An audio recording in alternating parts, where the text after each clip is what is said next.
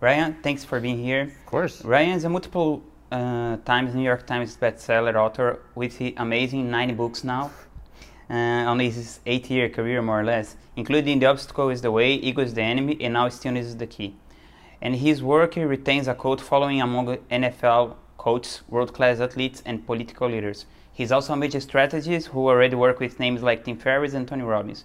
He dropped out of college at the age of 19 and became a prince from Robert Greene, who wrote The 48 Laws of Power. In his early 20s, he was marketing director at a billion dollar company at the time, American Apparel.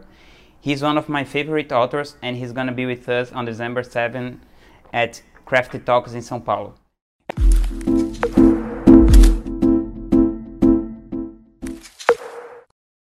Thank excited. you yeah, again. Of course. I'm very excited to have you here. Uh, your work really, really changed my life and uh, the way that I think about everything. And of course, one of my components to build my company.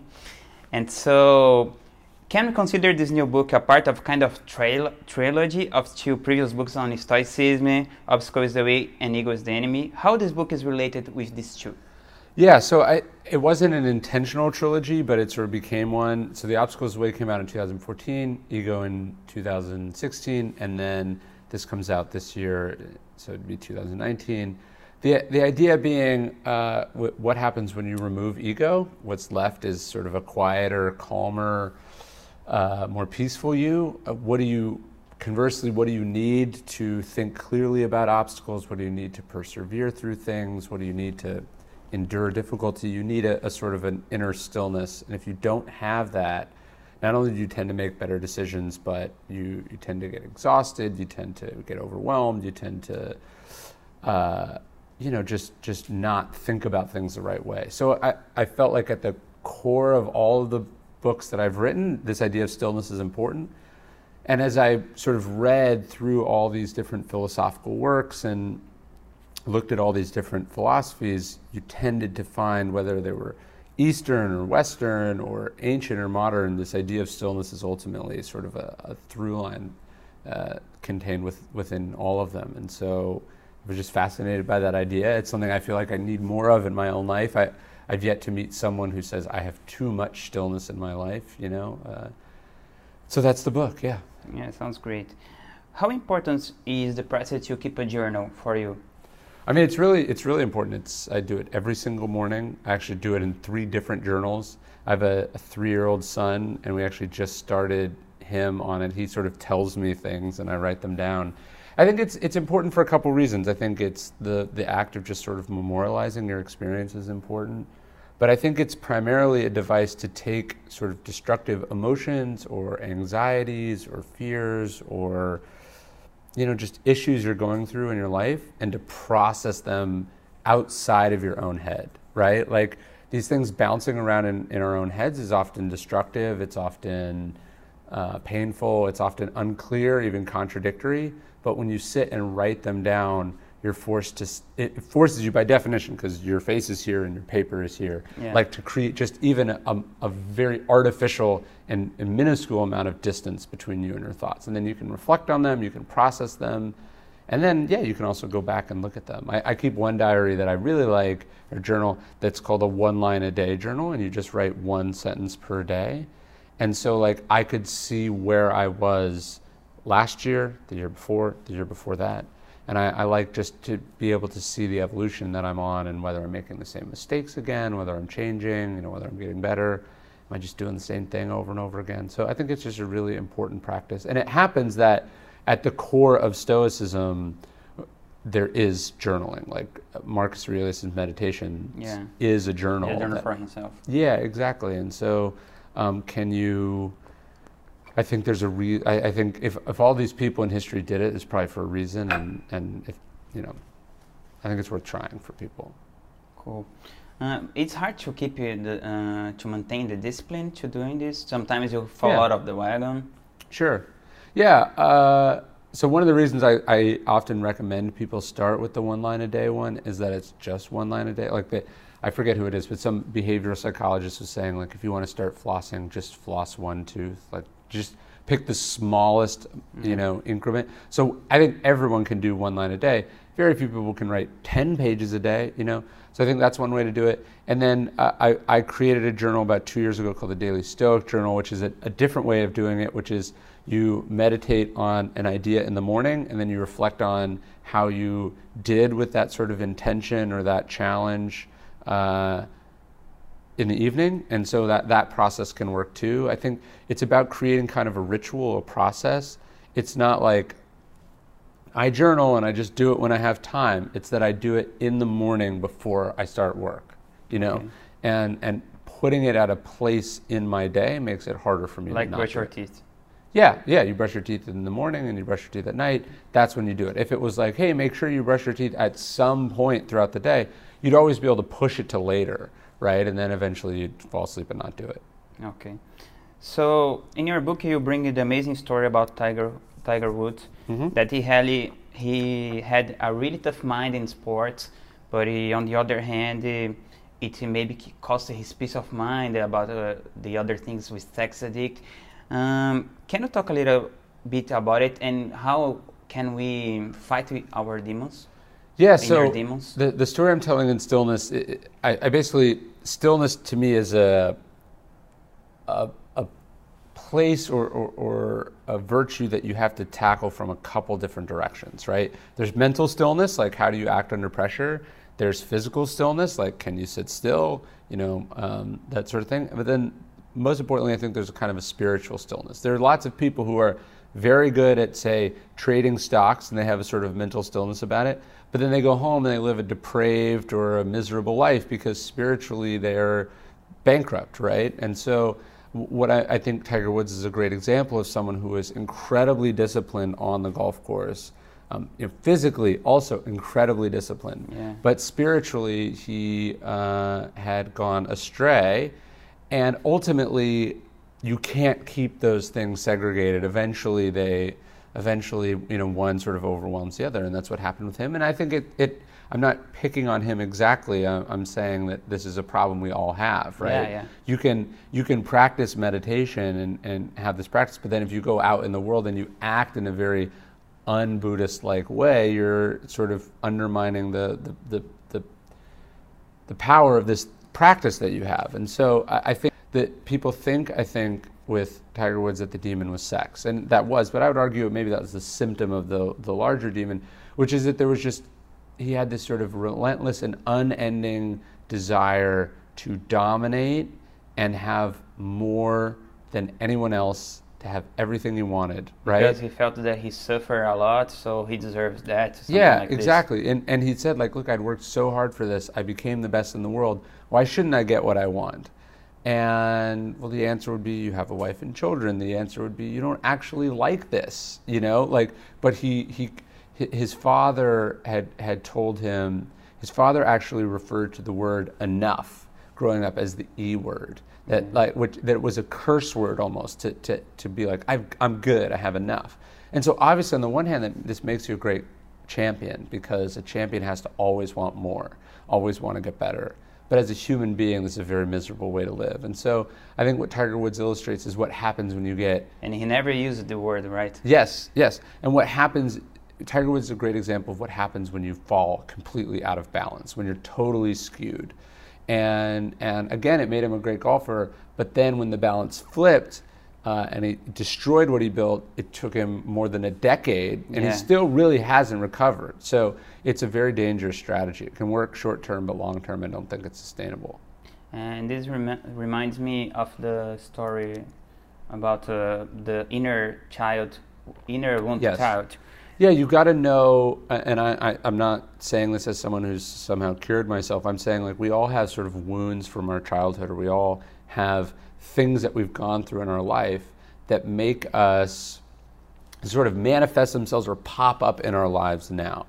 And so when you find yourself getting irrationally upset about something, irrationally attached to something, when you have some sort of deep aversion, it you you often can step back and go, is this like this isn't me now that's feeling this. Functional adult. Yes, this isn't the functional adult. This is me as a nine-year-old, right? Uh, I tell the story of Judd Apatow in the book, the movie producer, and he's he's getting in these knockdown, drag-out fights at the movie studio, and he realizes that he's made them into his parents, right? Is divorcing controlling parents, and he's like, and so the movie th- the movie studio is saying, hey, maybe the movie should be ten minutes shorter, and he's saying, you don't get to tell me what to do, you know, like I hate yeah, you, dad. Like his parents uh, are. Yeah, and and I have that in my own life, and I think we all have that in our own life. So so again, part of this, it's stillness isn't something you just get by meditating. It's not something you get by like just removing distractions from your life, because often the source of the disturbances or the unhappiness that we have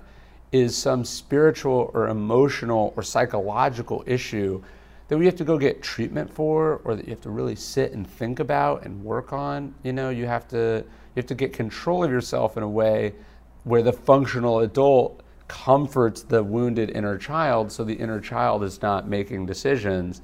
It's really bad when a you know in Judd Apatow's case you can't have an 11 year old making decisions on a you know a Yeah. 200 million dollar movie. That's just like not not a good insane. idea yeah Okay.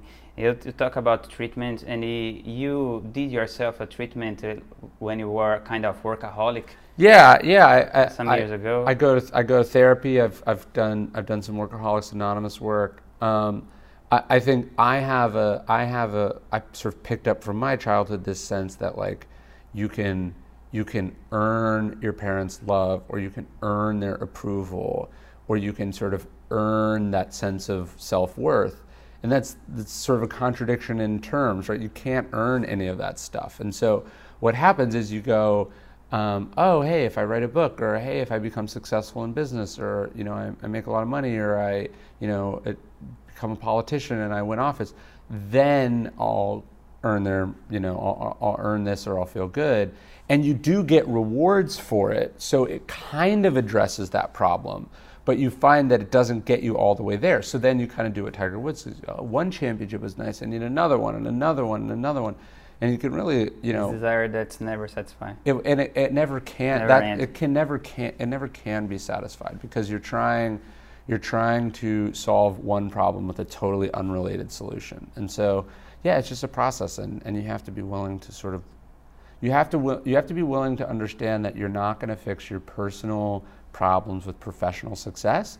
And I think you've got to realize that your personal problems will ultimately undermine or jeopardize the professional success that you want.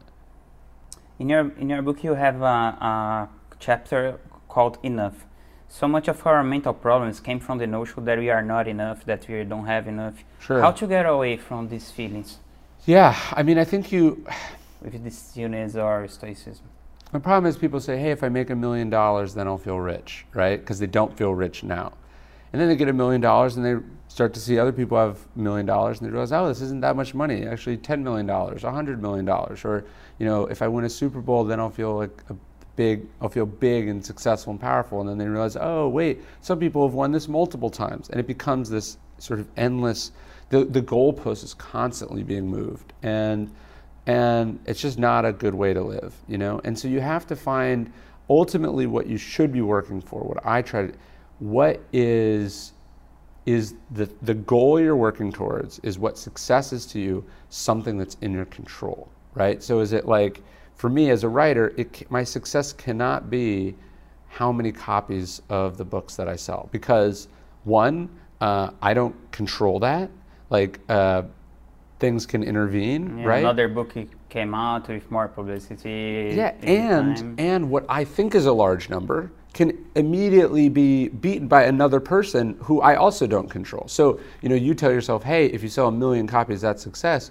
And then some guy you went to school with comes out with a book that sells 10 million copies, and now all of a sudden you're the thing you should have been happy with no longer seems so special. So instead, you have to go like, well, what success to me? Success is is realizing my potential, is getting better. Success is saying what I wanted to say. Success is having the impact that I wanted to have. You know, it, you've got to you've got to change your goal. That's not to say you don't also want the extra things and you don't enjoy them when you get them, but your your enough cannot be an external thing that other people have influence. Or if your goal is to win a Nobel Prize as a scientist, that's wonderful. But the problem is the Nobel Prize committee decides whether you're worthy of the prize or not. And so think about all the people who didn't get a Nobel Prize because they were a woman, because they were black, because they were Jewish, because they were from this country or that country. you know, like the Nobel Prize Committee has just, you know, been revealed to have like this massive sexual harassment. Like the, these are corrupt, but also just imperfect institutions. And so Yeah. your goal like should that time that they gave you for the guy who makes the lobotomy. Yes, right, right. And the and you zoom out and it's like, what is the Nobel Prize? It's like the guy that invented dynamite was feeling guilty about his in, impact on humanity. So made, but but the point is, look, it's a better goal to say like, I want to make something so, like I want to I want to accomplish X that might may or may not make me worthy of a Nobel Prize. But you have to st- you have to have the discipline to say like my my my aim. It's like my aim is to throw a perfect game, not to win the game, or, or you know what I mean? Like what what's the part you control? It's very similar of uh, the definition from success of John Wooden. hmm Right? Success is the peace of mind that you do everything that you can Yes. uh, um, among your potential or something. Yes, of course, all easy to say, And uh, hard to do. harder to do if you're a competitive person, if you're Yeah. a driven person, if you're a talented person. But I think you know what's at stake here is sort of personal happiness. Okay, cool. Um, I've read uh, an article where you wrote about how to get rid of our cell phones.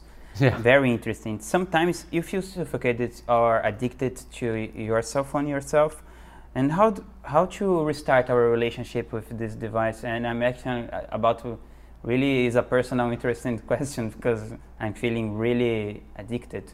I mean, look, I said it right here because like I don't want it. Like we, we are totally addicted to our devices, um, and and we should take some consolation in the fact that the device is designed to make us addicted to it, right? Or the It- smartest person in the people yes, in the world. of course, right. Like there. Um, so I, I've thought of a couple things more recently that I've started to do. So my, my my new thing is I don't sleep with the phone in my room. I think that's a nice, easy strategy. So like at the very least, you're getting eight hours away from your phone or whatever it is. Um, and then my thing is I don't touch my phone for the first one hour that I'm awake. And oftentimes I go longer than that. But I don't touch the phone for one hour. So this morning I went for a bike ride with my son. I had breakfast with my wife started to drive into town, and I picked up my phone for the first time when I got close enough that I needed directions to where I was going. Right, so um, having that sort of artificial distance be- between the devices has been really good. Um, a couple of things like I don't, uh, I don't have any social media on my phone, so I still have things that I use it for, but I don't also have like the, it's like not only is the phone designed to be addictive, but then the services inside the phone are designed to be addictive. And so, what can you limit those for? Um, and a, a big one for me was I just I don't really follow the news. Like I think being informed is important. I think following the news in real time is not important. Um, and so I think you know if you ask people what they use their phone for, it's primarily social media and the news, and then work. And so if you can limit those, it's my phone is primarily for work, right? And so.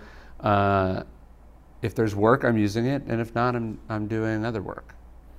Do you think that you are losing something for to, to get distracted in, um, not in a sense uh, of um of personal life, but for work itself? Because if you are creating relationships through social media Yeah. or pu- putting more of your life on there, So I still use social media. I just don't use it on my phone. So the idea is like I want to be intentional about when I use it and how I use it.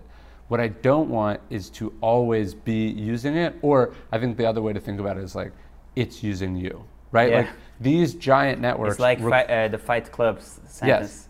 Yes, yes. Um, you know, you're the product on social media, right?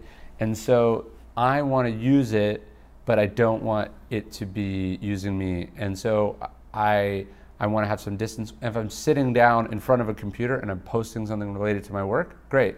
What I don't want to do is if you say, "Oh, hey, I have to go grab something," and then you know I'm like, "Well, let me let me check this," right? Like I want I want to create some roadblocks between that sort of impulsive, um, you know, mindless use.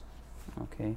So um, I, two weeks ago, um, I, wa- I, I was talking with Mike, Ma- Mark Manson. Yes, He made an interview here. really. Yeah. In Austin? No, uh, here on the podcast. Oh, got it, got it, got it. he was in Rio de Janeiro. Oh, okay, sure, Yeah, sure, And. I'm, I'm, I met him there.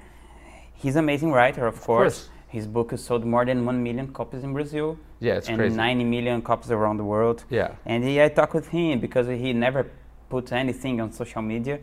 And the, on the other hand, there are some guys like Gary Vee Sure. putting everything on social media, and the, this Gary Vee line it seems like the right thing to do if you are not a, uh, huge, great author. Because he said, I, I see value if you don't put a lot of things. The people who I like put things in a couple of years, great things. But uh, if you are not, uh, if you are not think that you are able to make a, ma- a masterpiece, it's easier to put more content. Yeah, I guess what do you think? How to balance this thing as a creative person, an entrepreneur in I digital think, that, marketing? I think we have to grant that there's different personality types. The writer type is usually a bit more introverted, Okay. is usually, uh, you know, has to think much bigger picture, has to do, you know, what Cal Newport calls deep work.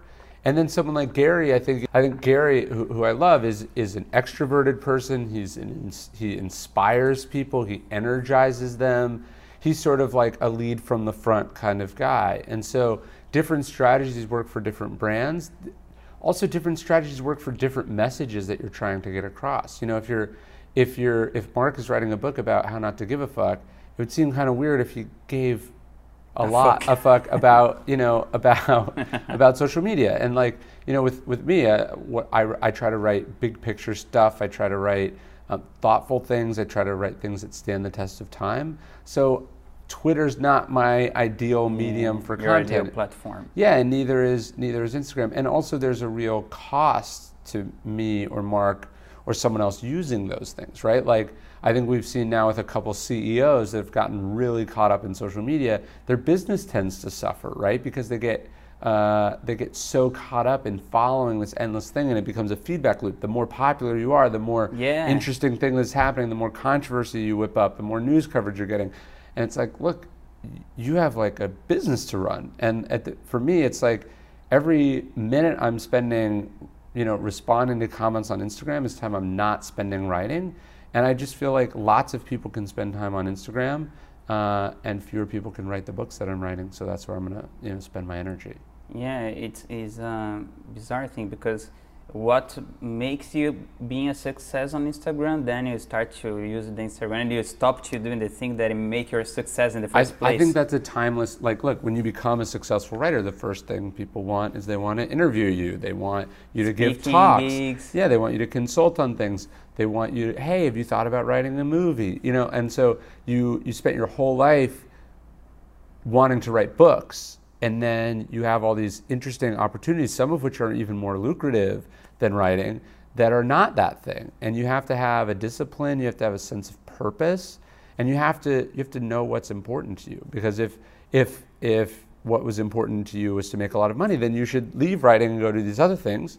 If if what was important to you was writing a certain you know kind of book or having a certain impact through books you have to have the discipline to be like sorry i just i can't do that or i can't do that for less than x you know and so i think mark's a great example of, of someone who's who's been really disciplined about that stuff and clearly it's been reflected in the books Uh, another good point to, uh, on the book is when you encourage us to enter in relationships. yeah Nowadays, it's so easy to be selfish and spend all that money, our money and our time in, in, our, in yourself, Yeah. in ourselves. Uh, nevertheless, relationships still give you what, um, still what give a sense of everything. sure Uh, on the other hand, some people like Marina Abramovic that you bring on the book uh, decide to devote all her energy to her art. How do you know to, to develop the self-awareness to know when you go to one side on the other or the other? Yeah, I mean, I, I, I think obviously people should be free to live their lives however they want to live them without judgment, but I do tend to find there is this sort of myth or this sort of insidious belief that to be successful at what you want to do, it must come at the expense of relationships. So you see really talented writers who are either, you know, always single, or I think worse, you see really talented writers who are just sort of monsters in their personal lives. Um, the truth is, when you look at the people we really, really admire who did really great work, is that that's not who they were, right? Like, um, and and when you ask them, I imagine when when they were on their deathbed, what they were thinking about, what they were truly proud of, was not you know how much money they made or, or how many you know times they topped the charts. It was the the family that they raised, the people they were in relationships with, and especially when life gets really hard, right? When we fail, when we have health issues, you know, when we get, you know, when we mess up, you know, um, that's when you want a relationship. And so I, I, I guess what I was trying to do in the book is talk about how not only are relationships not that, but doing big, scary, isolating things can actually be improved by having some having someone or or lots of people that you depend on right the the line for authors is like each kid you have is a book you don't write um, uh, or they say like the most uh, dangerous enemy to good art is a, is the stroller you know and and so I think people think about that and then I think you know they miss like what you have on your arm the idea of memento mori like look like you die and that's it. You don't take the books with you when you go. You know what I mean? Like it doesn't it doesn't do Melville any good that people are still reading Moby Dick. Like he's dead. Shakespeare doesn't get anything out of the fact that his plays are still being performed. He's fucking dead, you know? And so what are you going to do while you're here? You know, to me is the question and and I'm just not I'm not that excited by posthumous fame. So if I have to leave some success on the table, but I get the benefit of you know the bike ride that my son and I went on this morning, or you know the experience we had driving to to school uh, today, I mean I would trade that in two seconds. Okay, sounds great.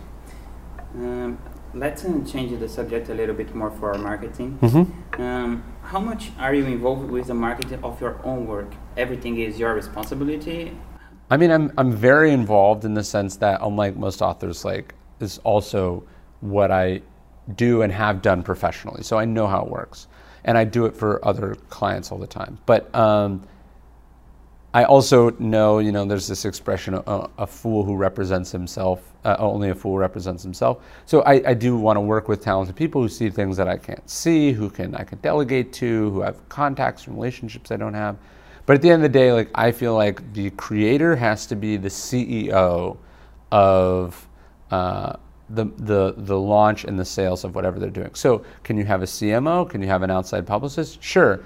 But uh, if you're not setting the strategic priorities, if you're not intricately involved in what's happening, it's not going to. No one is going to care about selling your thing as much as you care.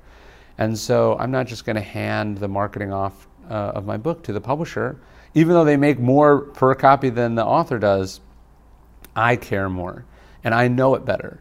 And uh, it says something if I'm going to be out, you know, asking for favors and pitching and, you know what I mean? Like it says something if I'm not.